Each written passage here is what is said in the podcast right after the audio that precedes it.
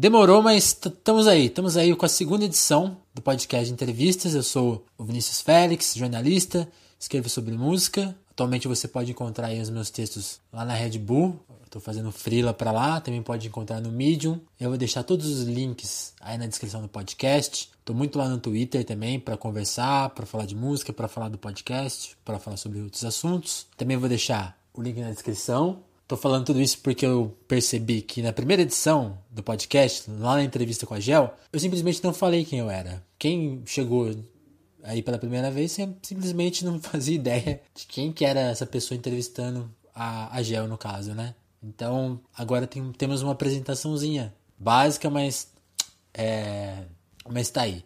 Agora eu quero falar do convidado dessa segunda edição, é o Kamal, o rapper Kamal. Eu acho que na minha opinião, e com certeza na opinião de muitos, um dos caras mais importantes da cena de rap nacional. Um cara que viu os Racionais surgirem, tava lá próximo, ainda muito jovem, viu, viu, chegou a ver ensaios, viu momentos importantes do grupo. Ele é o cara que começou por causa de um questionamento do KLJ. Ao mesmo tempo, ele é um cara que depois que começou, que passou de observador a rapper, ele é um cara que já atuante começou a ver uma nova geração ele é o cara que viu uma geração que ficou extremamente popular, o Rashid, Projota, Emicida. É o cara que viu essa geração nascer, tava ali presente, ajudou. Então ele é um cara que, além de ser um grande rapper, é um grande personagem, né? Um grande... Ele é uma pessoa fundamental. Acho que com, com certeza as pessoas que participam, que fazem a, o rap nacional vão, vão concordar comigo nesse aspecto. O Kamal é talvez das pessoas mais importantes, é um dos que mais ajuda. Fora que tem um conhecimento absurdo de som, é um cara que está sempre ouvindo coisas, a gente vai falar disso nessa entrevista. A entrevista começa com a gente conversando sobre a nova música dele, que chama Tudo Uma Questão de, também estreou aí na sexta-feira com videoclipe e tudo mais. O Kamal fala bastante sobre essa faixa, fala sobre os 20 anos de carreira dele. A gente fala muito sobre o mercado independente, sobre a cena independente, sobre as dificuldades que o Kamal ainda enfrenta, questionamentos que ele tem. A gente fala também, como eu disse, né, ele é um cara que escuta muita coisa. Opinamos, ele opina sobre a, o que saiu de legal esse ano, na, na, tanto de nacional quanto internacional, coisas que, pro, provavelmente escapou aí para muita gente. Ele dá umas dicas preciosas. E no fim até faz uma reflexão que eu achei muito interessante sobre né? Lá no começo eu falei que o Kamal é um cara que cresceu de vendo os Racionais de perto.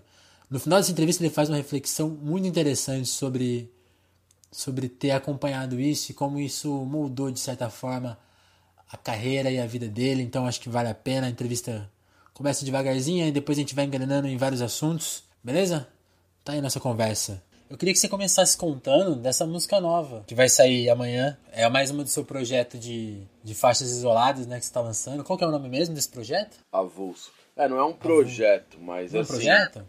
É... é eu tenho... Eu sempre lancei trabalhos inteiros, né? Então foi desde o do prólogo, do Consequência. Ou são EPs, ou são mixtape... É uma mixtape só que eu tenho, né, na verdade. Sim. Ou o álbum que é o Não do Corduco, que é o único álbum que eu tenho até então. E aí eu não, eu sempre vejo o single como parte de um de um projeto. Entendi. Então eu lancei a Fuso como single do Licença Poética, lancei é, Quem Vem Lá como single do meu EP com Rashid, né? Com Rashid, sem sons. Mas essas são músicas soltas, não são singles que são parte de uma de um todo. São músicas soltas, por isso o nome é avulso. E são coisas que não se encaixam em projetos futuros que eu tenho, já é, pensando nisso, mas músicas que eu não gostaria de, de deixar de perder ter a ideia assim. e não colocar pra frente. Então resolvi, tive a, tive a ideia e pensei, vou fazer e eu vou chamar isso de avulso. Talvez no momento eu, eu lance esses avulsos numa parada só, mas por enquanto só tem dois, né?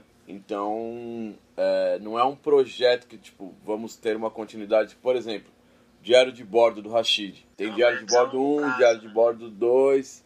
Então, realmente, é, tem mais cara de projeto. O que ele está fazendo agora, que é o Em Construção, Sim. são coisas que vão formar um disco. São singles que vão formar um disco. O meu, o avulso, é só o avulso mesmo. Tipo, é uma obra completa de uma música só. Entendi. E foi, e foi meio pra até o seu texto aqui da divulgação fala, né? É pra não passar o ano batido, né? Desde o. Fazia tempo que você não lançava uma música nova, né? Uma só sua, né? Na verdade, não foi necessariamente. É, que isso assim, é, tem a ideia já com a, com a assessoria também falando. é, pensaram que ele não ia lançar nada, alguma coisa assim. Não, a minha é, ideia não foi lançar uma música não, pra não passar o ano batido. A minha ideia foi. É, eu tava com a música pronta e queria lançar. Eu tenho mais, mais uma ou duas que já estão meio que no pente, mas eu achei que eu, que eu queria lançar essa música agora. Não pra, tipo, ter alguma coisa, mas porque eu acho. Eu sempre penso em fazer as coisas porque eu quero dizer isso. E não porque é, demanda de mercado ou porque vai chegar uma, uma, uma época do ano, estratégia. Não, é porque eu queria é, lançar essa música da melhor maneira e tô correndo com algumas coisas para chegar num prazo que eu quero mesmo, que é o prazo de amanhã, mas mas não é não é simplesmente para não passar o ano batido. Então, isso e a última coisa que eu lancei foi eu lancei a Contra no ano passado, música inédita, e a versão e uma versão da com licença, da com né? licença com banda. Então, isso. é que eu não, eu não vejo essa essa pressa de lançar música agora, não é, não é, eu não vejo nem como ritmo, mas vejo como pressa mesmo, às vezes, de lançar. Tem que lançar, todo ano tem que lançar. Sempre via isso das pessoas, tipo, tem que ter um disco esse ano. Aí, se tem que ter, você faz para terminar e não o que você queria né? fazer, né? O que você realmente queria fazer. Tipo, tipo fazer uma prova mesmo. E eu acho que eu tenho um, um uma ideia mais solta de, de timing para lançar música. Dá, dá pra gente dizer assim, até porque acho que boa parte que a gente deve conversar hoje é dos seus 20 anos de carreira. Dá pra. Se, se várias coisas mudaram na sua carreira, uma coisa que não mudou foi essa, né? A sua, a sua tranquilidade, assim, com, com o timing, né? Você concorda? Sim, sim. Apesar de, de pressões de mercado, de o tempo passar, a idade, essas coisas, responsas minhas mesmo, eu, eu tento não deixar com que isso tire a espontaneidade, é, não deixar com que isso mexa com, com a vontade de, de fazer música mesmo. Porque muitas vezes quando é na pressão, é tipo quando uma criança faz uma coisa muito espontânea dela. E aí você acha legal. Aí você fala, faz de novo. Aí não vai sair, faz, né? Faz uma vez, agora faz de novo. Fala, não, não quero mais. Eu, eu tô, quero fazer outras coisas. Então, quando tira isso, já deixa de ser legal. Tipo, a, a criança começa, sei lá, a andar de skate. E aí ela gosta do skate, e de repente fala assim: Nossa, você vai ser skatista? Então beleza. Então você vai treinar na academia. Todo dia. Então você vai ter que fazer não sei o que. E você tem que fazer uma lista de manobras, você tem que fazer tal e tal, porque tem a Olimpíada chegando. Aí já tira totalmente o, Todo prazer. a vontade de fazer, né? Acaba com essa vontade. Então eu eu prezo muito por, por essa espontaneidade, sim. E, e, dá pra dizer que essa, também tá no texto da, da sua assessoria isso, sobre a música nova. É uma música que não tem um tema, né? Assim, queria que você comentasse mais sobre essa letra e sobre ter feito a música assim, ser é uma, é um beat do, do Grow, né? Mas tem o Júlio, o Joe também, o Eric J nas colagens. Queria que você contasse um pouco sobre a letra e sobre essa formação que tá meio que te acompanhando ao vivo também, né? Então, é... Há muito tempo até, o Eric J, por exemplo. O Eric J é meu DJ desde 2008, desde agosto de 2008. Então, o ano que vem a gente faz. Agosto não, setembro. É, o ano que vem a gente faz 10 anos né, de trampo junto. Antes dele era o DJ Primo. E ele é o, uma peça fundamental mesmo no meu show. Eu sempre prezo por essa interação com o DJ. Muitas vezes eh, as pessoas perguntam: Ah, não dá pra você vir aqui fazer um show? Quando era eu mesmo que respondia os e-mails de, de show. Não dá pra vir fazer o show aqui, vem você e a gente vê com um DJ daqui. E, e não tem não tem um entrosamento, sabe? Eu não quero ir e só falar que eu estive, eu quero fazer um show mesmo. E eu prezo pela apresentação ao vivo. Sim. E o Eric é fundamental nisso, porque a gente tem. É, ele, além dele ser um ótimo DJ, ser campeão mundial, então não é só um DJ que é legalzinho mesmo, é tipo, o mundo sabe que ele é, que ele é o melhor no que faz. É, a minha interação com ele a gente construiu através desse tempo, porque eu sabia que eu, que eu poderia buscar algumas coisas nele, falar, Eric, eu preciso disso, eu preciso daquilo, vamos fazer assim, assim, assim, e ele iria me entender. Também aceito as opiniões dele, aceito as opiniões do Jeff, que está comigo na, no show. Geralmente é o Eric e o Jeff, né? Mas às vezes eu coloco mais um, um outro músico. E aí eles sempre respondem e correspondem ao que eu, ao que eu espero pro show. Quanto ao a música em si, a música não tem um tema, assim, um tema, vai, uma redação e você fala sobre só sobre aquele tema. Ela tem um elo de ligação.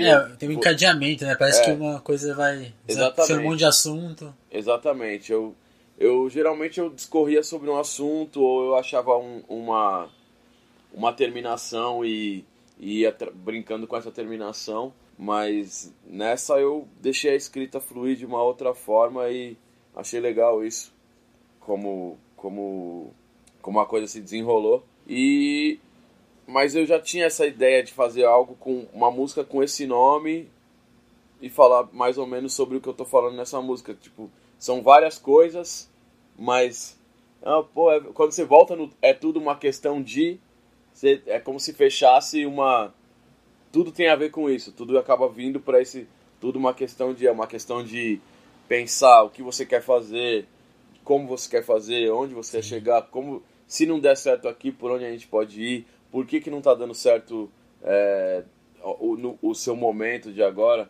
Então, eu fui é, juntando essas coisas em torno disso. É como se o tudo uma questão de fosse um fosse o, a base e eu fui construindo em cima dessa base, é, colocando coisas que eu juntei de outros lugares, né? Entendi. E tem uma sugestão interessante na. Acho que a, a capa, né, do, é uma ótima capa, né? Que é um. Tem um. um como, como que chama mesmo? Tipo um. De lixo, né? Eu esqueci o nome, agora me fugiu. Uma caçamba e tem ali um quadro com a palavra arte, né? Então. Até fica a sugestão que talvez o título fosse tudo uma questão de arte, né? Eu queria que você contasse sobre essa capa, se tem uma provocação com a com esse momento político das pessoas que você vê essa coisa de as pessoas que querem questionar o que é arte você colocar arte já ali na capa já tem tem um debate aí ou, ou, ou nem? É só uma coincidência. Então é, com o momento político em si com a, é, a, esse momento político cultural não foi proposital. Sério? mas eu quando eu vi essa foto essa foto do, do meu parceiro de muito tempo Flávio Samelo ele, post... ele tirou uma foto de celular, mas como ele é fotógrafo, Entendi. então foto de celular profissa, fotógrafo né? não é a mesma foto de celular de uma pessoa que está empolgada com seu telefone novo de lente mil volts. E ele é outra parada. tirou uma foto que eu falei, eu, essa foto foi tirada em junho ou julho. E aí eu falei, mano, isso é uma capa de disco. E aí ele falou, é mesmo. Mas né? aí o disco agora. Mas não tinha, não tinha, eu não tinha música para fazer, para fazer, não tinha disco para fazer com a capa e tal. Mas eu sugeri para ele, falei, nossa, isso é muito bom, é tão bom que parece uma capa. E aí eu perguntei para ele, ele falou assim, ah, eu tirei, tava lá e, e é o mais louco é que aquilo foi um momento mesmo, aquela caçamba já foi, tudo que tava ali já foi e não, não tem mais como refazer aquilo. E não foi uma foto produzida. Já me perguntaram se era uma foto produzida, se foi feita propositalmente. Não, foi. A tava ali e ele registrou o momento no celular. E aí quando eu pensei na música, eu pensei, acho que aquela foto do Flávio tem a ver. Tava pensando na capa que eu poderia fazer. Eu sempre tenho muito. É... Eu sou muito hands-on nesse processo de, de vídeo, de, de capa. Sempre dou essas ideias. Às vezes eu, eu pergunto. Tem uma obsessão sua pelo mas... azul, né? Oi? Não tem uma obsessão sua pelo azul? Todas as suas capas têm detalhes em azul. Então, o mais louco é que as pessoas veem mais como obsessão do que eu, eu preferi, tá ligado? Uma preferência. Ah, é? Eu gosto da cor azul. Sempre gostei. É a minha cor preferida. Aí, aí por, por ser assim, eu, ah, não, é, tal, é uma obsessão. Obsessão, acho que é perseguir o azul, errada. né? Perseguir o azul é tipo, eu preciso Entendi. que seja eu gosto. Pode ser assim? Pode, beleza. Se eu posso escolher, né? Se eu posso escolher, eu vou escolher o que eu gosto. Basicamente. Mas é, eu sempre brisei muito nas, nas capas da Blue Note, por isso que eu. É uma referência, né? E lógico que a Blue Note não tem capa só azul, né? Mas eu gosto Sim. do azul. É, então, e aí, quando eu. Quando eu vi a foto, trocando ideia com ele, eu pensei, ó, oh, mano, eu tenho uma música assim, assim, assim. Ele falou, sabe, se quiser usar, Aí eu falei, ó, eu tô, vou explicar para você por que que eu acho legal usar essa foto. A palavra arte tá ali no, no lixo. No lixo. E aí eu penso que mesmo no lixo, no meio do lixo, a arte dá um jeito de se destacar. O que Sim. é arte mesmo. Não que pode ter outras coisas ali no meio que sejam arte para outras pessoas. Mas ali é né, o, o descritivo. Às vezes as pessoas precisam do descritivo. E a arte se destacou ali. Todo mundo vai, vai prestar atenção nisso. Na arte. No escrito da arte que tá ali. E a outra parada é que aquilo já. E aí foi o Flávio que deu essa ideia. Que aquilo já foi parte de um todo. Aquela, a- aquela arte já foi parte de um todo. Sim, é, tem, até uma vírgula ali que sugere que tem uma, uma frase que a gente não consegue ver, né? Sim. E ela já foi parte de um todo, mas quando é, não serviu mais, deixou de ser arte pra pessoa e virou lixo. Só que o Flávio, e por consequência eu, fizemos aquilo se tornar arte novamente. Sim. E tem mais uma. Tem mais uma. Mais um significado que a gente viu que eu tô esquecendo agora. Ainda bem que eu tô no, no computador que eu tenho umas coisas anotadas até sobre isso. Acho que é isso mesmo, na verdade. É a arte se destacar mesmo no meio do lixo. Ela dá um jeito de sobressair. Ela foi parte de um todo e voltou a se tornar arte pelas nossas mãos. E o que é arte para uns é lixo para outros. Era essa outra. A, a A outra terceira visão, leitura, é. né? Porque a gente viu arte ali. O Flávio viu arte ali. Eu vi arte ali. O cara que vai trampar, que vai levar aquela caçamba embora, não tá vendo arte ali. Ele tá vendo trampo. Ele tá vendo o lixo que ele tem que jogar, jogar fora. E às vezes a pessoa que jogou aquilo fora não viu arte mais. E alguém antes dele viu arte e depois passou. E quem fez também, né? Porque quem foi o designer que deve ter feito ali viu como trampo ou viu como arte. Também pode ser o, o próprio criador pode ter esse não sabe, desafio. né? Sim, Tudo, tudo, uma questão de, de olhar, né? Vol- exatamente, pro, exatamente. Prismas ciclo dessa música, né? Sim, E agora uma coisa que eu queria puxar aqui, que tem a ver com o lançamento de amanhã. Eu, eu imagino que essa gravação eu vou soltar amanhã também, pra aproveitar que vai sair a música. Tem um segredo, você já pode contar o segredo? segredo, o segredo é que a gente tá terminando o videoclipe dela. Ah, entendi. E, E- mas mas a minha gente, a gente gravou essa semana, gravou essa semana, é, e tá, eu tô aqui enquanto eu falo com você, eu tô revisando detalhes da edição com o com o cara que tá fazendo. Entendi. Então provavelmente vai sair amanhã o clipe também. Provavelmente. Vai sair amanhã. Tá. Ah, então é certeza. Sim. Entendi. Agora, eu tava. Eu contei aqui no Twitter que ia entrevistar você e as pessoas começaram. Algumas pessoas mandaram perguntas e. Uma pergunta era quando você ia lançar uma música nova, mas acho que ficou meio subentendido assim. Quando que vai vir um disco, um disco novo, um álbum? Tem, tem esse projeto pra 2018, algo- com os, os 10 anos do seu primeiro álbum, né? Tem, um, tem algo em vista? Como que você está planejando pro ano que vem?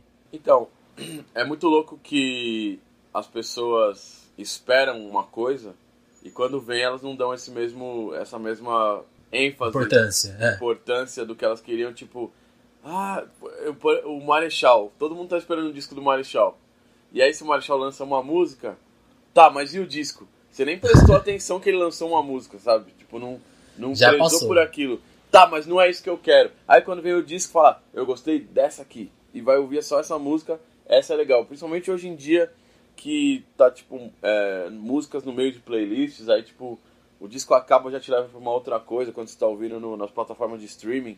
Aí, Sim. Não tem nem o final, né? O disco. vídeo recomendado, ninguém, a gente não tem mais um...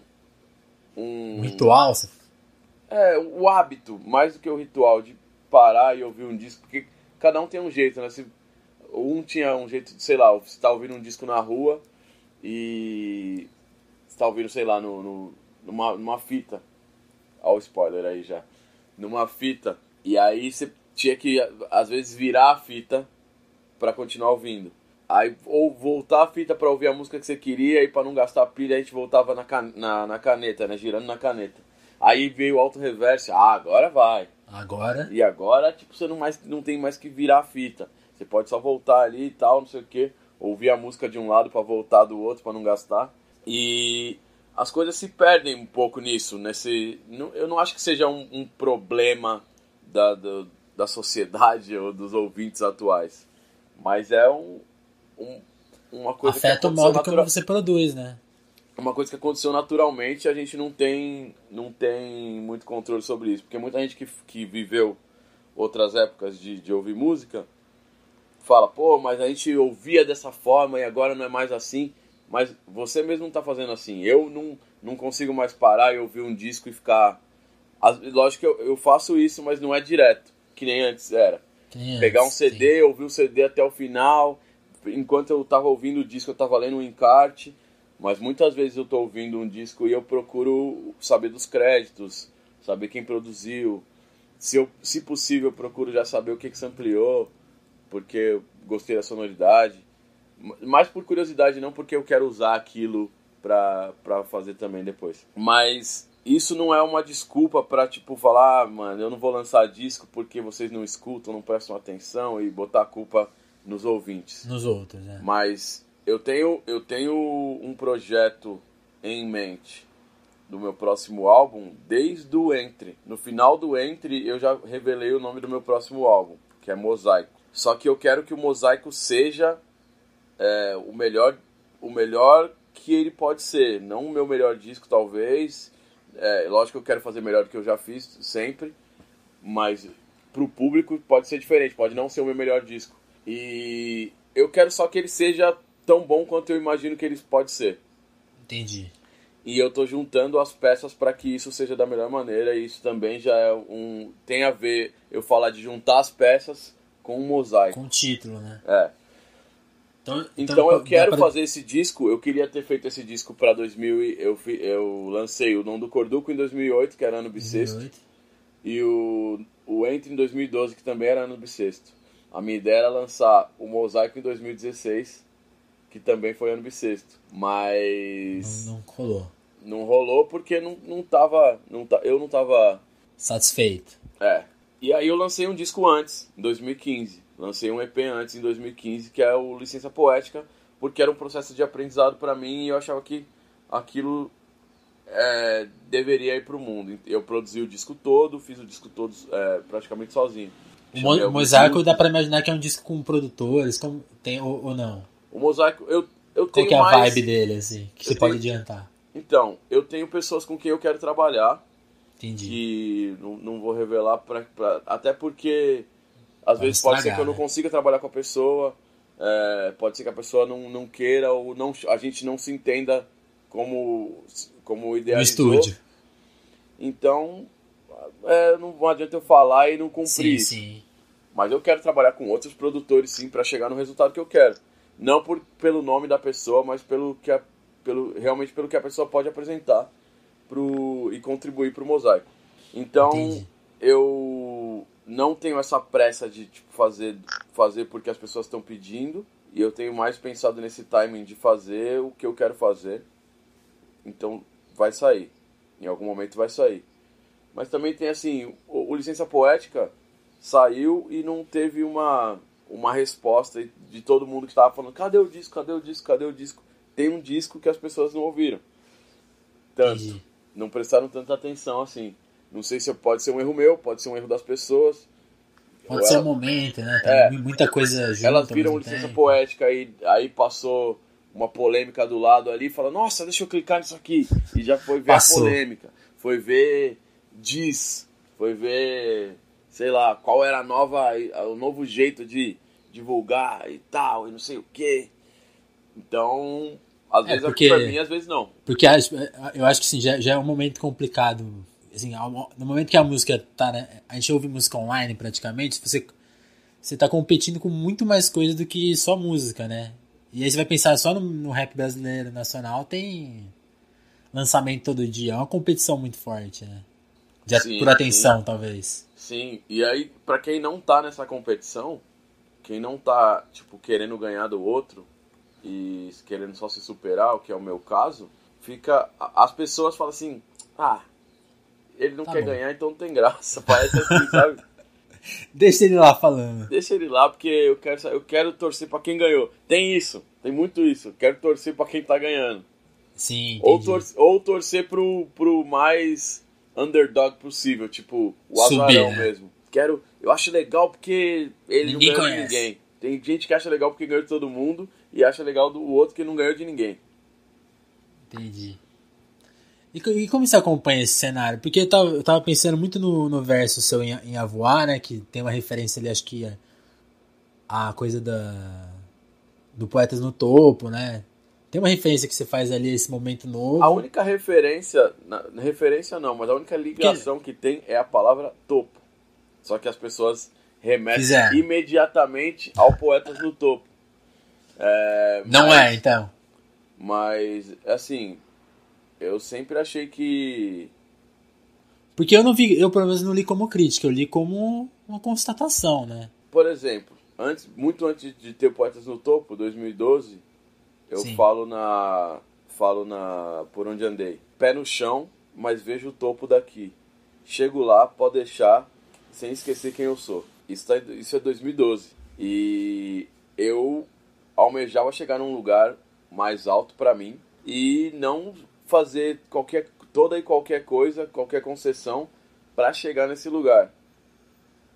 Então por isso que chego lá, pode deixar, sem esquecer quem eu sou, porque tinham pessoas torcendo, mano, eu acho que você pode chegar em tal lugar, pode deixar, eu vou chegar, muito Calma. obrigado, mas eu vou chegar mais alto sim, sem esquecer quem eu sou e de como, e como eu fiz para chegar, né, de onde eu vim para chegar também. É, eu penso nisso, mano, eu penso, e tem gente que se sente no topo porque já começou uns, degra, uns degraus acima.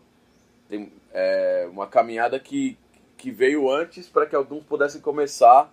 Já, é tipo uma prova de revezamento. Sim. Alguém você... começou da linha, da, da, linha inicial, e aí quando te passou o bastão, você já tava lá na frente. Aí você vai falar, ah, eu tava na frente do outro. Né? Você tava esperando ah. ali, às vezes. É. Você chegou num momento que muita coisa já tinha andado. E tem muita gente que não, não preza pelo que veio antes. E fala assim, ah, eu já tô melhor do que fulano. Lógico que tá, porque a gente teve que fazer isso para você ficar melhor também, né? Sim.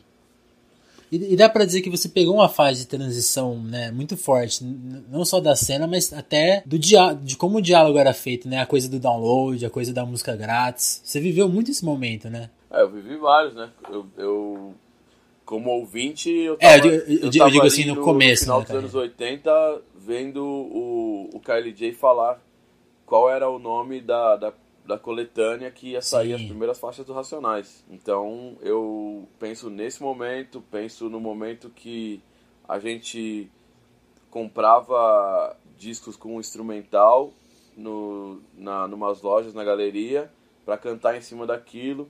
Depois o momento que apareceu o software para a gente poder produzir, o momento de todo mundo aprendendo a produzir e alguns aprenderam, se aperfeiçoaram, outros acharam, tipo, ah, isso aqui já tá bom. E é, fez uns beats meio gambiarra e foi assim mesmo. Então, foram vários momentos. Eu passei por muitos momentos. Assim como no skate também, né? Eu sempre penso nisso também. Porque a gente passou por um momento que não podia andar de skate na rua. Passou por um momento que o skate não era tão legal. Até Depois skate, a moda. Até, tipo, ter skate no, nos videogames.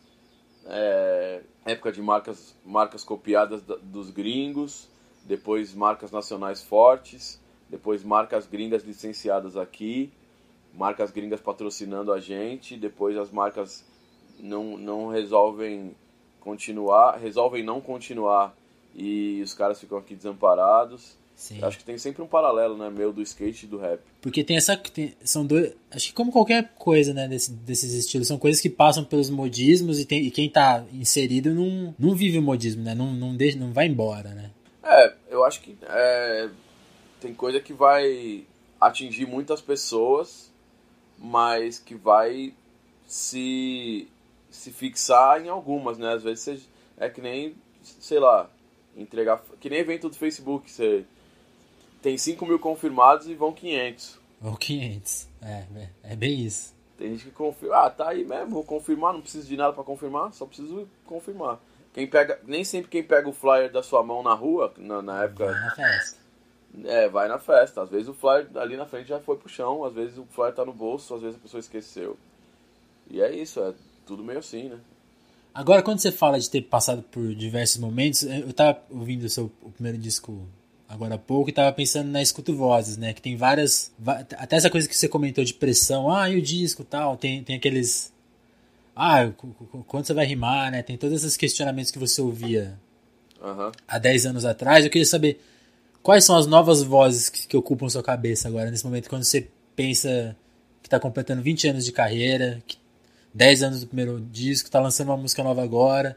Tem esse papo que a gente acabou de comentar, né? De das pessoas perguntarem muito, ah, e o disco novo, o disco novo, e, e essa relação tem mudado. Quais são as, as novas vozes que você. Se você fosse refazer essa faixa, por exemplo, você consegue pensar em algumas frases que soariam ali? Tem duas, tem duas frases que eu penso que são minhas, na verdade. Que não, eu, eu tento não ouvir muito mais. Não que eu tento não ouvir, mas eu tô me guiando muito mais pela, pelas, pelas duas frases ditas na minha voz, logicamente aprendendo com o que está com o que tá vindo de fora também. É, se a gente não corresponde à expectativa dos outros e a gente se, se pauta por isso, é muito pior pra gente. Quem se frustra com a, nossa, com a expectativa que eles criaram. É, Nós mesmos. É, quem se frustra com a expectativa que eles criaram sobre mim não vai sofrer tanto quanto eu por se eu pensar, mano, eu dei mancado com aquela pessoa porque ela tava esperando de mim tal coisa. Quando é só expectativa, a gente não, não, não pode, né? se pautar por isso, que são coisas que a gente não tem controle. E as duas frases que eu penso na minha cabeça, que são as vozes que mais me, me impulsionam, me pautam há um tempo, são até quando e a outra é e depois. Porque a gente sabe que o rap não vai ser para sempre. O rap vai estar tá aí para sempre. As músicas que eu fiz vão estar aí para sempre. Mas eu não vou ter essa atenção das pessoas para sempre. Entendi. Nem tudo que eu fizer daqui para frente vai ser ouvido pelas pessoas. É, e vai chegar um momento também que eu já vou ter dito tudo que eu queria dizer.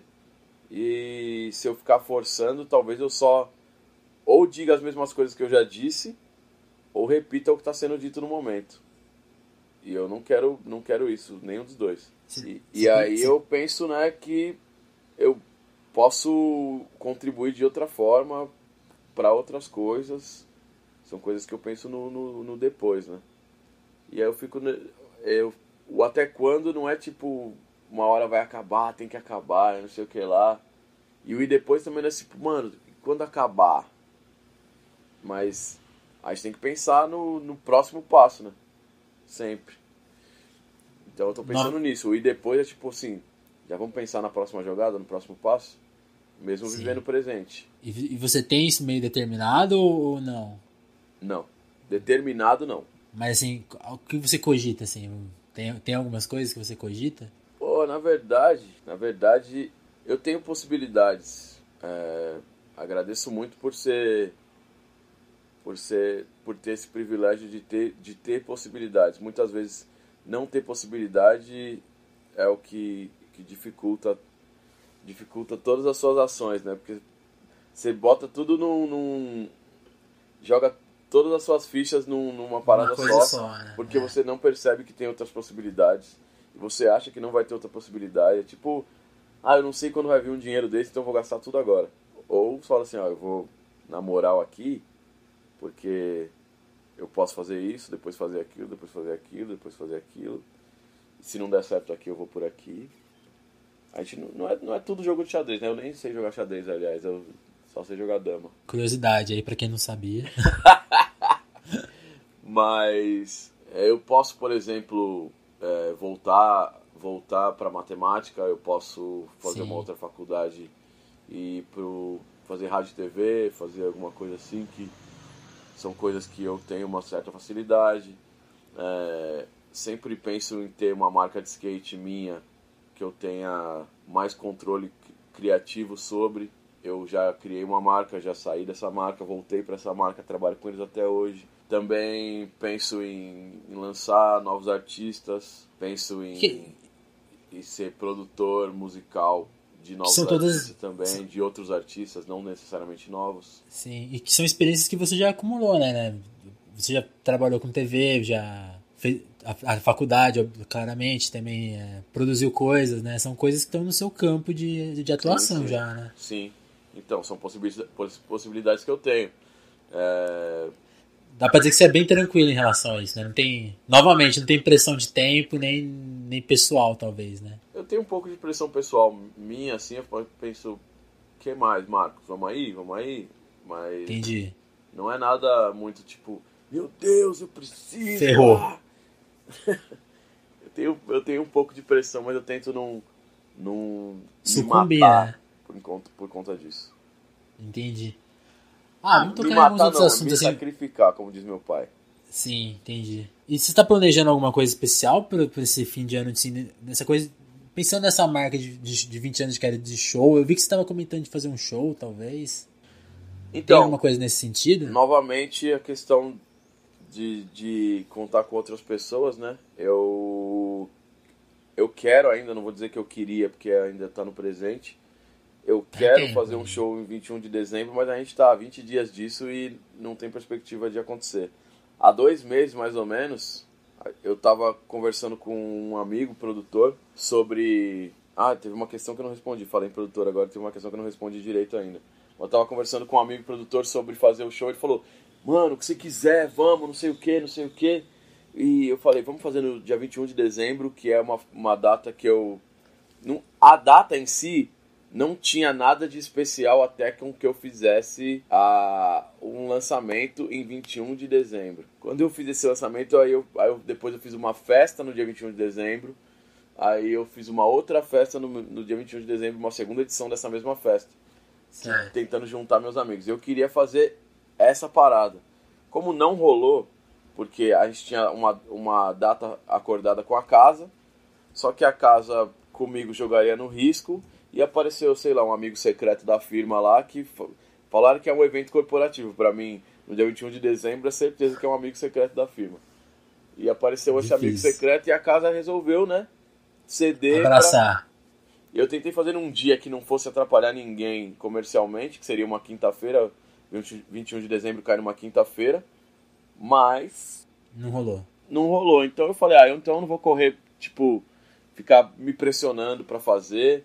Eu sei que as pessoas estão esperando, mas eu vou ter que montar a banda e ter as pessoas das bandas aí, da, da banda que eu quero, com quem eu quero contar, estão todas em outros corres, fazendo suas, suas atividades. Então eu não, não firmei nada para 21 de dezembro.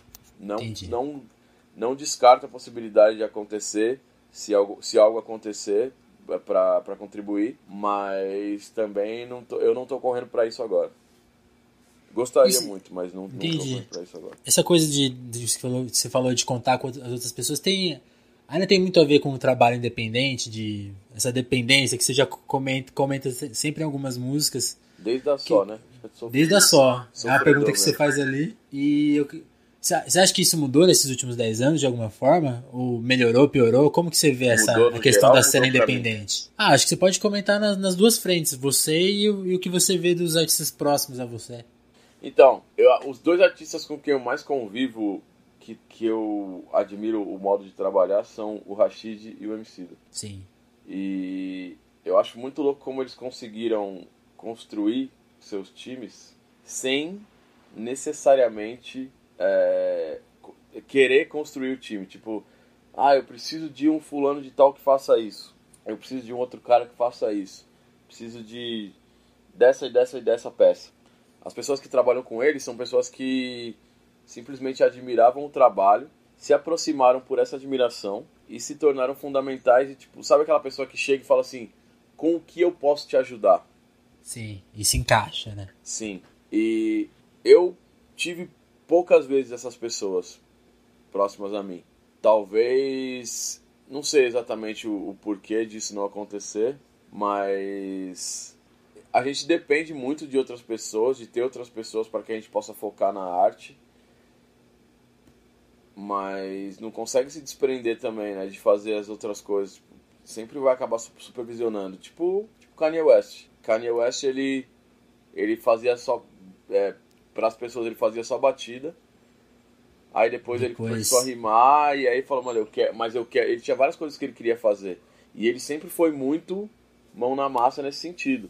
Eu quero fazer um videoclipe, mas eu quero ter essa ideia assim, assim, assim, assim. Não é tipo assim, ah, eu quero fazer um videoclipe. Aí a gravadora banca, aí você vai lá, faz uma coisa sem muita vontade e depois Fala, pô, mas ali não era eu mesmo, sabe? Para não ter esse problema, eu sou bem, bem mão na massa nesse caso. É, acho que mesmo o MC e o Rashid também tem essa característica, sim, né? Sim, mesmo com a equipe, eles estão lá. Sim, tem. Mas o mais louco é que, assim, as pessoas trabalham em outras frentes como se elas estivessem é.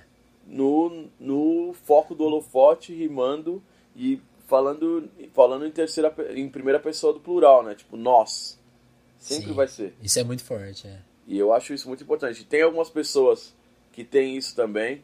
Eu vejo o pessoal do, do Síntese, o, o Neto e toda a equipe da Porque eu falo, o Síntese em si era um grupo e se tornou só o Neto. Mas ao mesmo tempo não é só o Neto. Tem uma equipe toda que se porta como síntese, se apresenta de certa forma como síntese.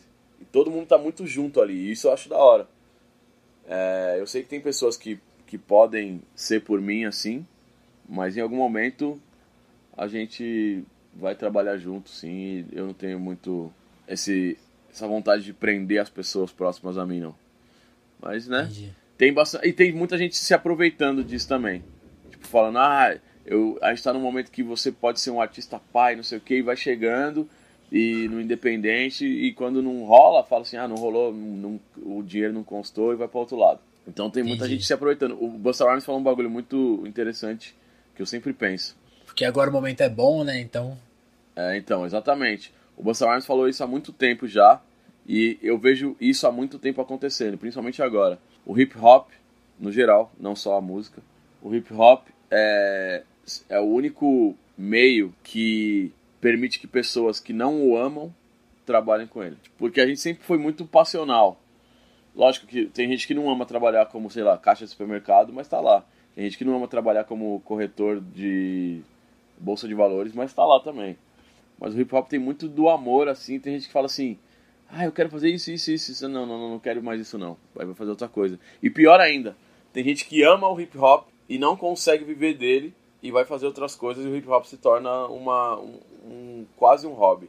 Mas vai fazer outras coisas para poder sustentar esse, essa vontade de fazer alguma coisa na arte do, nas artes do hip hop. Você acha que talvez seja um, um perigo assim ter, ter, pessoas que não amam trabalhando lá porque viram viram bom mercado e as pessoas que amam meio de fora excluídas ou é um exagero e pensar assim? Eu acho que é um perigo, sim.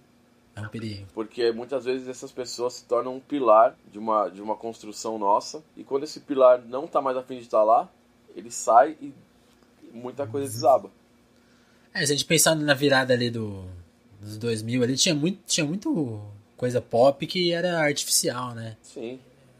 Tinha coisa que era aquilo mesmo também. Que era o, o natural. Sim, tinha, aquilo. tinha a cena mesmo, mas. Mas é, acontece. Uma coisa que você falou, que eu só voltando numa coisa que você falou. Você falou de produção, né? Não tinha respondido sobre a produção da, da faixa. É, o Grow, que eu conheci como Kae, que foi conhecido pelo mundo como Caspo, depois mudou o nome para Grow. Ele me mandou um beat quando eu mandei uma capela para ele da, da Com Licença. Eu escolhi o Grow e o Joe Produce para fazerem juntos um remix da Com Licença. Que eu é do fazer, Licença Poética, né? É, eu queria fazer um, uma versão de remixes do Licença Poética. E só quem me mandou me mandou retorno nisso foi o Grow e o DJ Du. E aí eu ouvi, ouvi, ouvi, falei, tá da hora, só precisa fazer isso, isso e aquilo. Mas não rolou, né? De a gente conseguir fazer num tempo e foi meio que perdendo essa vontade. Mas eu gostava muito da batida e eu fiquei ouvindo a batida. Aí um dia eu passando pelos arquivos, ouvi a batida de novo e falei, eu não posso perder essa batida, eu preciso fazer alguma coisa aqui. Vai e aí, outra coisa. Mas não, não, não me forcei a fazer alguma coisa. Aí eu tive uma ideia, ouvi a batida e falei, é isso. Comecei a escrever e falei pra ele, falei, ó, oh, Casp, eu consigo, eu chamo ele mais de Casp.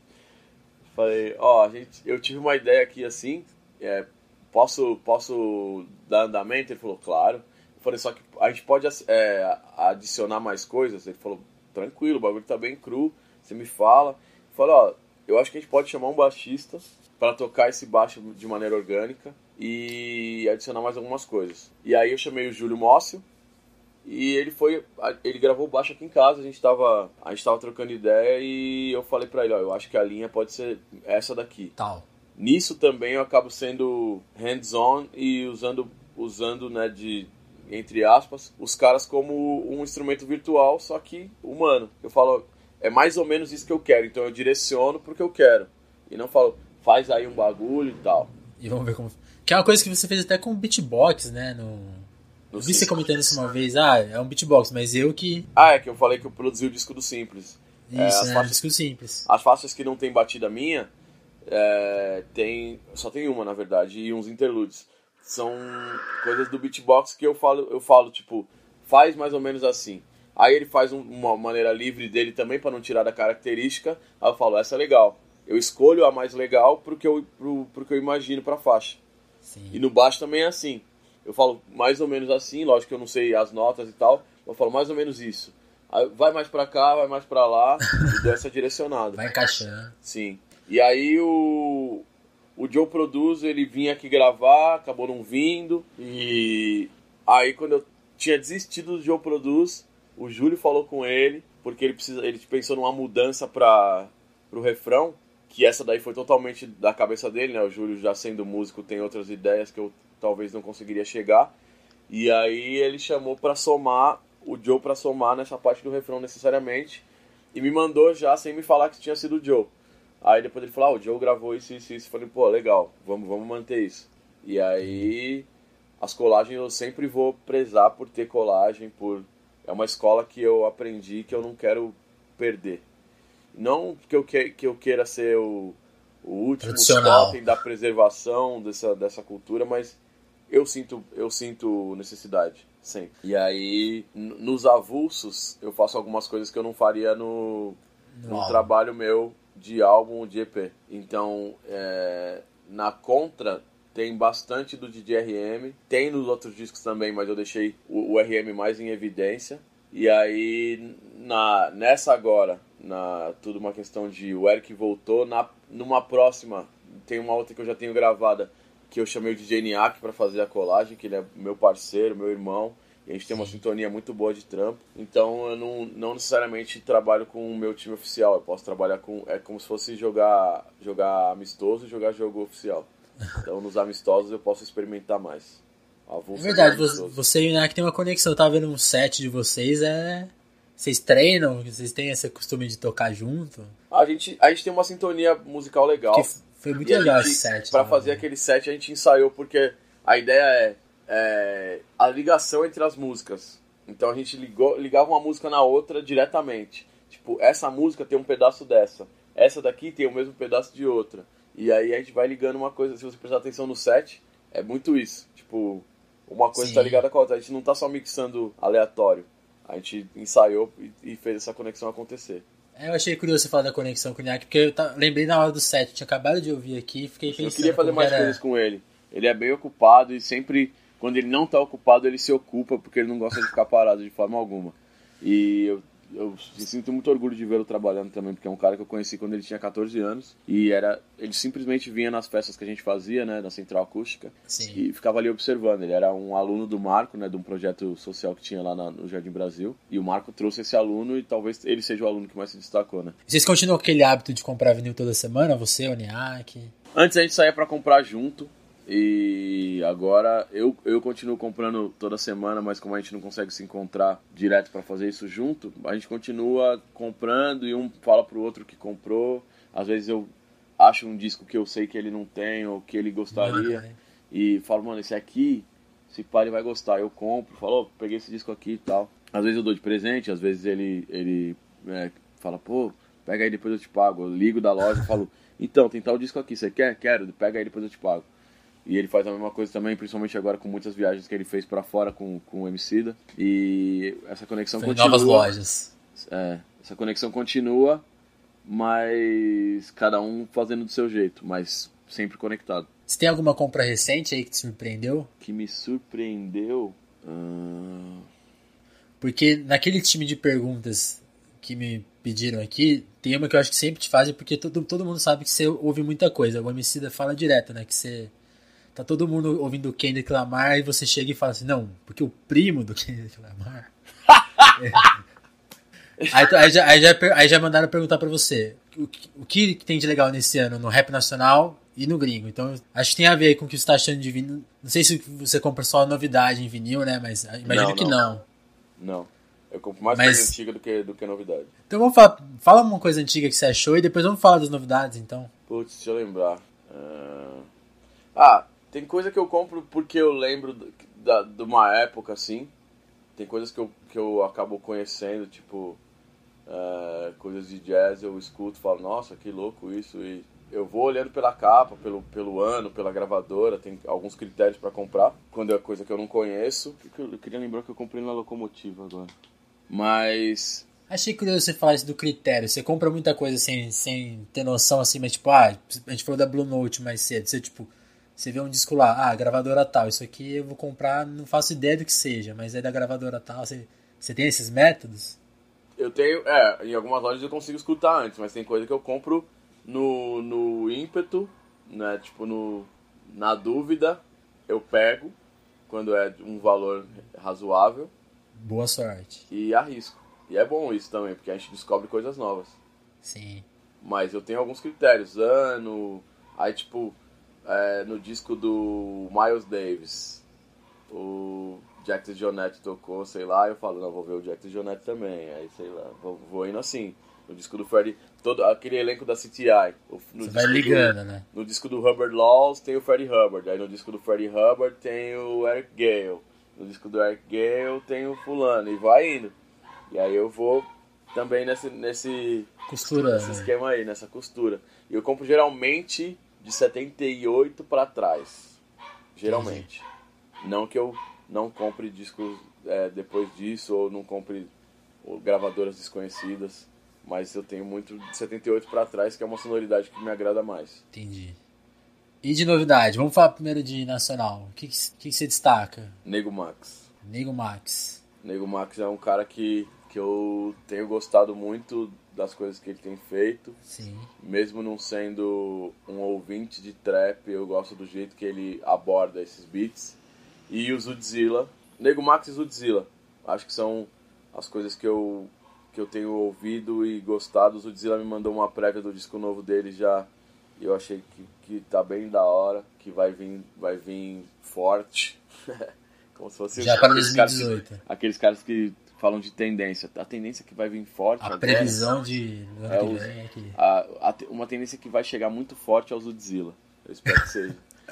E. Vamos anotar cara... aqui, depois a gente vai cobrar, Kamal. é, vai Pra mim vai, né? Eu não tô, tô tentando ditar tendência porque eu sei que eu vou gostar. Porque o que eu ouvi eu já gostei. O mundo que não ouviu ainda muito. Mas eu e o Niak já ouvimos e gostamos. Ah, provavelmente é... é muito bom. Tem um cara, uma música só que eu ouvi na real, que o Nego Max que me mostrou, aliás, é um, um cara, se eu não me engano, chamado Cab, C-A-B, de táxi mesmo, Cab. Sem nome o nome da música. E eu chapei, chapei. Da hora. Nacional Acho que de nacional, essas e a música do NP Vocal também, Veja Bem. São as coisas que eu mais gostei dos últimos tempos. E do Rincon? Porque eu tava ouvindo o seu primeiro disco, tem o Rincon nele, né? É legal ver o Rincon ter lançado o primeiro álbum esse ano, né? O que, que você achou? Pô, eu gosto muito, eu gosto mais ainda de, de vê-lo tão mão na massa, que ele sempre quis chegar numa sonoridade própria e tava já trilhando esse caminho. E a a estética toda é uma coisa que ele sempre, sempre prezou também. Eu tô achando da hora, é uma coisa que me, me dá um, um certo orgulho por tê-lo conhecido no, no meio de, da década ali de 2000 para 2010, né? Já tê-lo no, no disco do Simples, tem uma faixa dele no disco do Simples que eu produzi, tem a participação dele também. E mas eu acho da hora, eu acho da hora ele estar tá fazendo esse sucesso. Eu acho que a, a confiança dele, mais do que teimosia, é, levaram Funciona. ele pra, para muitos lugares, inclusive a Ponta de Lança, que é a música que mais tá, tá batendo, é uma música que ele insistiu para que fosse lançada. Que o pessoal que estava trabalhando com ele falou: Não, acho que não é o momento, acho que tem que esperar o disco, acho que não sei o que. Ele falou: Não, não, não. É agora. Vamos lançar essa daí que vai ser da hora. E comprovou-se que ele estava certo. Eu, tá, eu fiz show com ele né, na semana passada. É, eu até te perguntado no sábado. Mas acho que e aí eu vi o show dele e o povo esperando a ponta de lança. A ponta de lança foi uma loucura na hora que rolou, tá ligado? É bem louco isso. É um efeito, né? De música do ano, assim. É esse... E de gringo, o que que você... Gringo... Eu gostei muito, do... gosto muito do disco da Rhapsody. Sim, acho que eu cheguei a ouvir esse, legal. É, gosto, gostei do, de uma retomada de algumas coisas que o Jay-Z costumava fazer, ele fez também no, no 444. É, acho que o, o, disco da Rhapsody, de, do, ano, do ano passado pra cá também o, o, disco do A Tribe, tem muita coisa que, que eu gostei ali. Ah, tem, os grupos que eu acompanhava conseguiram lançar coisas muito boas, né? Que o, o Tribe, o, o De La Soul. Que são 2016, né? Finalzinho é, ali, né? É, então, mas aí eles. Acabou. É 2016, mas vindo pra cá já. Bateu agora, né? Sim. E o que o tipo tava bravo também que ele não foi, eles não foram indicados ao Grammy. Eu ia até te perguntar do, do Grammy, assim, três artistas de rap ali no Grammy. Se, se você. O que, que você pensa disso? O que, que você vê nisso? Três artistas de rap no Grammy? Não entendi. É, no álbum do ano, né? Teve, teve, teve o Childish, o Jay-Z e o Kendrick Lamar. Ah, é um, eles estão num momento muito forte todos. O Childish Gambino é o que eu menos escuto desse. É, não, não por aversão nem nada, só Sim. naturalmente não escutei ainda, preciso parar para ouvir. É, eu acho que é a relevância do que, do que é dito também, a relevância artística que não pode, não tem como negar, né? Por mais que, que as pessoas tentem evitar, não tem como negar a relevância artística deles nesse momento. Principalmente do Jay-Z e do Kendrick. Do Childish também, por, sei lá, o, o Chance the Rapper ser independente e ser do tamanho que é, tá ligado? Tudo isso é, Sim. é. Tudo isso não, não tem como negar. Que nem quando o Racionais lançou Sobrevivendo no Inferno há 20 anos e era independente, vendeu um milhão de cópias e ganhou uma par de coisa que as pessoas não esperavam que ganhasse. Não tem como negar esse momento das pessoas, desses artistas e do, e do gênero que a gente está inserido. Mas eu não vi muita coisa do Grammy, não. Eu só vi Entendi. essas paradas porque o porque o que o tipo tava bravo e e aí também vi uma indicação ou outra, o No ID ser indicado como um produtor de rap, né, produtor do disco do Jay-Z, ser indicado como produtor do ano também é, é, raro, principalmente porque os discos de rap são feitos por vários produtores. Eram antes feitos por um produtor só, aí começou a variar ali no, no meio da década de 90, principalmente Agora com, uma escalação, né? É, principalmente com Nas, Big, esse pessoal. E aí agora fala assim, vamos fazer um disco inteiro? O Night Wonder tá fazendo um disco inteiro com as pessoas já faz um tempo já. Com o Murs, com o Buckshot, com o Sky Zoo. E o, o da Rhapsody ele dividiu com, com o time dele ali, né? Com o, o Soul Council. E, mas o No ID ser indicado também é, uma, é um, um fator legal de ser destacado. Acho da hora. Acho, acho que a gente sobreviveria sem isso tranquilamente, mas é uma. É, claro que é uma, é uma ótima conquista. Você estava falando do, da reclamação do que você viu do, na internet. Eu estava preparando no, seus, no seu Twitter, no seu Facebook, você vive bastante online. Eu queria saber muito. Pra gente encaminhar assim nossa conversa pro final, eu queria muito saber a sua opinião. A gente falou bastante de música nessa uma hora já aqui de conversa. Eu queria muito saber a sua opinião, assim, de modo geral, né? É difícil falar assim de modo geral, mas talvez se a gente começar a falar desses assuntos, a gente vai chegar em questões mais específicas. Mas assim, o que você pensa de internet hoje, de rede social, a forma como você está inserido e como você vê a discussão política nesses dois, quer dizer, nessa área, né? Nessa área de rede social. Então, eu preciso, eu preciso ficar mais offline, na verdade. eu acho muito que eu preciso ficar mais offline. E muitas vezes eu só tô olhando uma coisa ou outra ali. Mas e eu, às vezes eu entro só para compartilhar alguma coisa que eu, que eu acho legal com mais pessoas. Outras vezes é para interagir com, com os meus ali também. Sim. Mas eu sou mais observador do que do que realmente um, um atuante nas redes sociais. Sou muito mais observador, aliás, como sempre fui e talvez eu contribua em momentos pontuais que eu realmente acho pertinentes. Quando... Quanto à discussão política, é uma que eu realmente não, por não ser conhecedor profundo da, dos assuntos, eu prefiro observar e não opinar, mas no, no, na vida real eu, eu presto muito mais atenção e troco ideias mesmo com quem eu acho que realmente tem ideias para trocar e não para impor. E acho que tem muita coisa muito rasa é, sendo debatida, tem muitas questões profundas que acabam ficando de lado e tem muita certo. cobrança de pessoas que as pessoas acabam cobrando dos outros atitudes que elas não têm, talvez para se inspirar. E atitudes que, que elas não têm, não tomam. E tá essa polarização, né? A contra, a contra veio muito de, desse contexto. A contra nasceu exatamente desse contexto. As, as pessoas estavam brigando por, por gente que não tava, não tava brigando por ela, sabe? Tipo, é, indo pro paralelo da música, quando os fãs do, sei lá, do Restart brigam com os fãs do Cine, ou fãs do Justin Bieber brigam com os fãs da Lady Gaga, ou em polos é, diferentes, os fãs do da, da Maísa brigam com os fãs do Sepultura. É meio maluco, assim, tipo. E aí você vai ver a, a Maísa, não tô falando que é, mas a Maísa e o Igor Cavaleira numa foto juntos, aí as pessoas. É, por, por exemplo, isso. É, se a Maísa encontra o Igor Cavaleira no, no, no aeroporto e aí ele, sei lá, acha legal o que ela faz, fala, pô, encontrei essa pessoa. Vamos tirar uma foto aqui. Que eu acho da hora. Porra, lixo, não sei o que, sai daí. O que você tá fazendo com essa menina? Esquece o elemento humano mesmo, a pessoa fala, nossa, mano, que isso, cara. Por exemplo, agora, nesse momento, agora há pouco, hum. é, as pessoas que ficam nessa polarização do rap aí também falam, pô, eu, eu gosto de, de. gosto de facção central e acho que Costa Gold não é nada legal. Aí eu acho que você tinha que se aliar com esses caras. Fala, pô, Costa Gold é o futuro, e aí você tinha que se aliar com Costa Gold e esquecer que o Racionais existe. Mano, cada um teve a sua contribuição, tá ligado? Eu postei uma parada agora e o, o sei lá, não vou lembrar agora quem, quem comentou antes. Porque, não, não que eu não lembre, mas é, só pra ter a ver com o momento. O Predela acabou de falar, e aí, mano, da hora, satisfação ver que você tá fazendo os bagulho, como é que andam as coisas e tal. E o Predella eu conheci ele quando era bem moleque. E a gente, tem, a gente tem música junto. Eu e o Rashid, tem, a gente tem música com Costa Gold. Uma música que a gente fez junto. E mesmo que o trabalho não seja diretamente relacionado, eu sempre vou respeitar as pessoas. Sempre vou. E sempre vou trocar trocar a mesma ideia que eu trocava antes, assim, tipo, no nível de da ideia mesmo, não de, do assunto, ficar trocando a mesma ideia sobre o mesmo assunto sempre.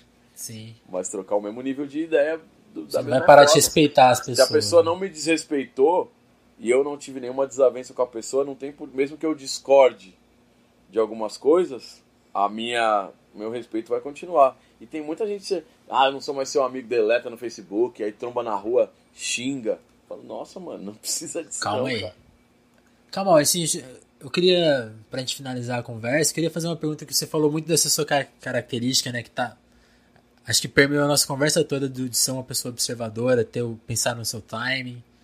E tá, isso está muito nas suas músicas, nas suas letras. E você comentou da agora do Racionais ali em 90 com, com Sobrevivendo, né? Uhum. E que, que você, observou aquele momento. Eu queria muito que você, pra gente encerrar essa conversa, você comentasse desse. Dessa, acho que é uma coisa que sempre te perguntam muito, especialmente por você ter citado em, várias, algumas músicas e isso é, uma, isso é uma história muito legal, né? Você ter convivido tão, tão de perto com os Racionais, ter observado tantas coisas. Eu queria muito que você encerrasse assim a nossa conversa, pensando novamente nos seus 20 anos de carreira, em tudo que você aprendeu, encerrasse assim, fazendo um resumo assim, de tudo que você observou de, dessa convivência com os Racionais. Que, que, e que lição você tirou disso? Assim? Até esse momento aí de 97, se você quiser começar por ele, ou ir mais para trás, também ir agora mais para frente, o que, que você observa deles e que você conecta com a sua carreira e com toda essa toda a conversa que a gente teve aqui? É, se não fosse eles, não teria eu, basicamente. Sim. Eu aprendi muito é, vendo de perto, aprendi muito ouvindo e vendo de longe, mas eu acho que a minha conexão com Racionais é de fã, ouvinte e aluno. Com Racionais entidades racionais. Certo. A minha conexão pessoal é com o meu incentivador, professor, irmão mais velho, KLJ. KLJ é a pessoa que, que viu o talento em mim antes de mim. Viu, ele me viu como uma possibilidade. Você não tinha nem falado nada ainda, né? Não. Eu, na verdade, eu não rimava mesmo. A, a primeira pergunta do Nondu Corduco é: por que você não rima? Essa pergunta começou minha carreira. E foi o KLJ que fez. Sim. Aí eu falei: que isso? Não, eu acho que eu não tenho dom. Porque eu, eu sempre fui muito crítico em relação ao que eu ouvia. E aí ele falou: por que você não rima? Você tem várias ideias boas, eu vejo você fazendo a rima do, dos caras daqui, a rima dos, dos gringos, você interpreta da hora. E acho que se você colocar isso no papel vai ser da hora também. Tem meu irmão aí que já é seu parceiro, que é o Adjamu, que é seu parceiro e vocês podem formar um grupo juntos. Eu falava, não, que isso, mas um dia eu voltei com essa. Ele jogou essa faísca e eu voltei com isso já queimando no cérebro. Tipo, mano, será? Não, será que não? Será que sim? Mexeu com você. Mas eu, eu seria cobrado por mim mesmo. Eu sempre falo isso para as pessoas.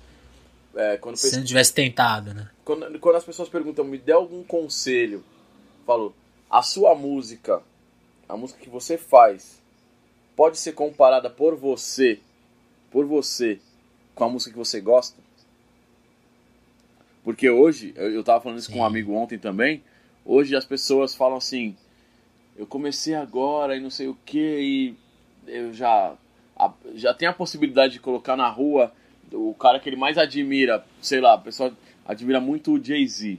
Aí ela acabou de, de começar a fazer rap, ela manda um, uma direct pro Jay-Z e fala: Jay-Z, esse é meu primeiro som, eu acabei de fazer. Acabou de sair aqui, ó. O J. Cole esperou na porta da gravadora, mano. Até o Jay-Z percebê-lo. E não foi nesse dia que o Jay-Z prestou atenção na parada dele. E hoje em dia a pessoa tá de longe, nem saiu de casa ainda e fala, porra, não sei o que, não sei o que lá. Escuta aí. Responde, Se você pô. não escuta, ele já fala mal de você já na sequência pros amigos dele. E, mas voltando o ao. O Kamal não dá uma atenção. É. então, eu tava ali observando tudo isso, prestando atenção nisso, mas sem pensar em fazer. Quando o Kaique deu a ideia, eu comecei a pensar. Eu já tinha 20 anos de idade para 21. E eu falei, mano, será? Sim, não, vamos ver. Em algum momento eu achei que tava legal e falei, vou botar okay. pro mundo isso aí. E aí eu fui pros palcos. Quando eu fui pro palco, é, eu já fui tendo um, um, certo aval de quem nos observava que era gente que, que eu admirava. E não foi forçado.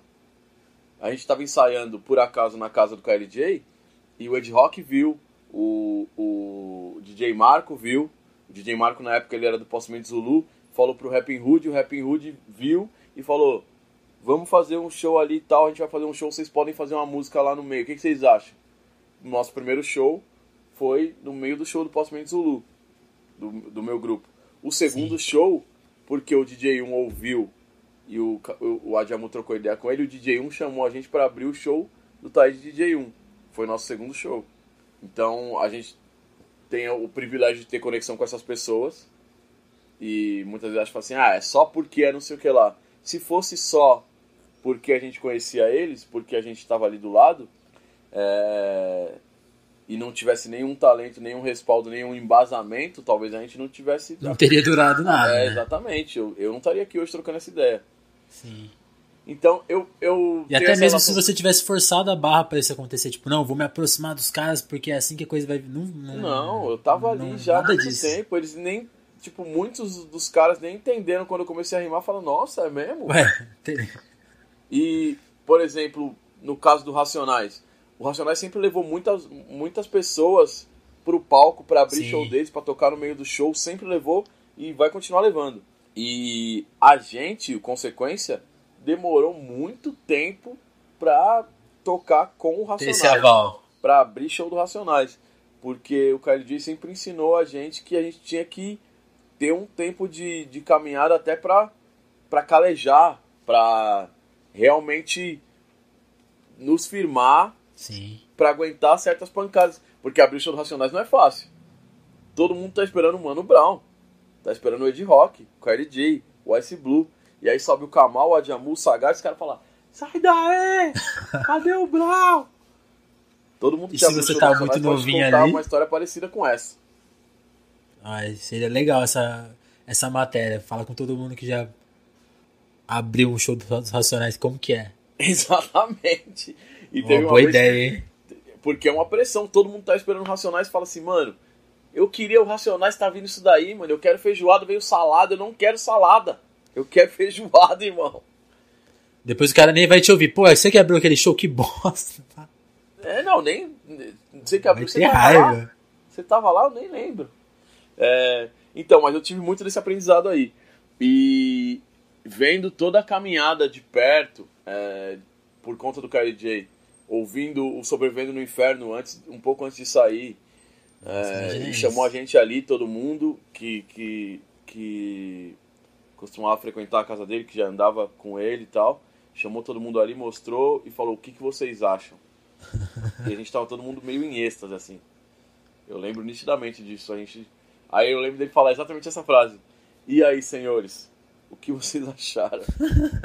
e a gente tava, mano, que que... O que, que aconteceu aqui nessa... E aí depois foi acontecendo tanta coisa.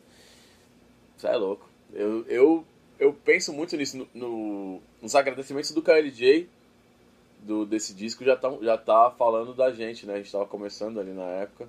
No, na foto do... Nas fotos do encarte também a gente já tá ali, eu, Adjamu Sagat, não por, por aproximação forçada, mas porque a gente já estava ali Sim. realmente mesmo. Muito antes, né? A maioria das pessoas ali ainda anda junto e a gente se tromba na rua e se respeita e, se gosta mesmo. Isso é da hora pra caramba, porque não, não, é, não tem tanta coisa que dura 20 anos hoje em dia. E eu ainda admiro muito o jeito que o Brau escreve, o jeito que o Racionais se porta é, artisticamente, as ideias do KLJ. E é difícil, né, a gente manter essa relação de artista e fã também por muito tempo, de, de professor e aprendiz por muito tempo. Tem gente que sempre acha que já aprendeu mais que o professor e já era, o professor já não serve para nada. E eu sempre sou muito grato a quem me ensinou, mesmo indiretamente. Até por ter dado aula de, na, na matemática por, por alguns pequenos períodos, que era, era, era coisa de, de matéria da faculdade, eu eu tento ter uma, uma relação muito boa com os meus professores. E se alguém aprendeu comigo de alguma forma, é, eu sempre. E, e, me cita por isso, eu agradeço. Sim. E o Racionais vai ser sempre a base do que eu faço. É a raiz do que eu faço mesmo.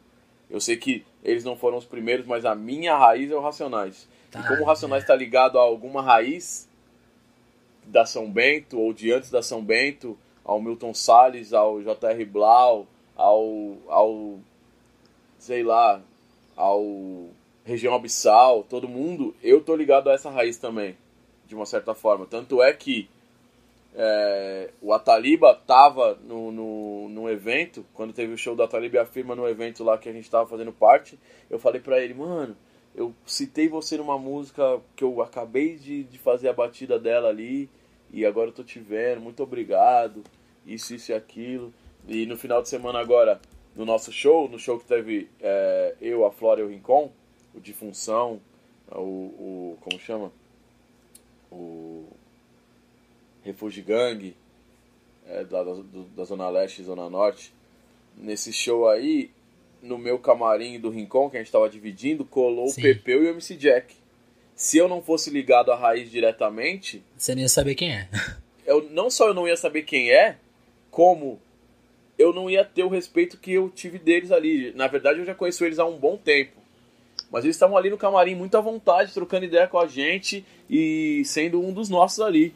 E a Sim. gente respeitando, logicamente, a contribuição deles, a figura deles, o que eles representam.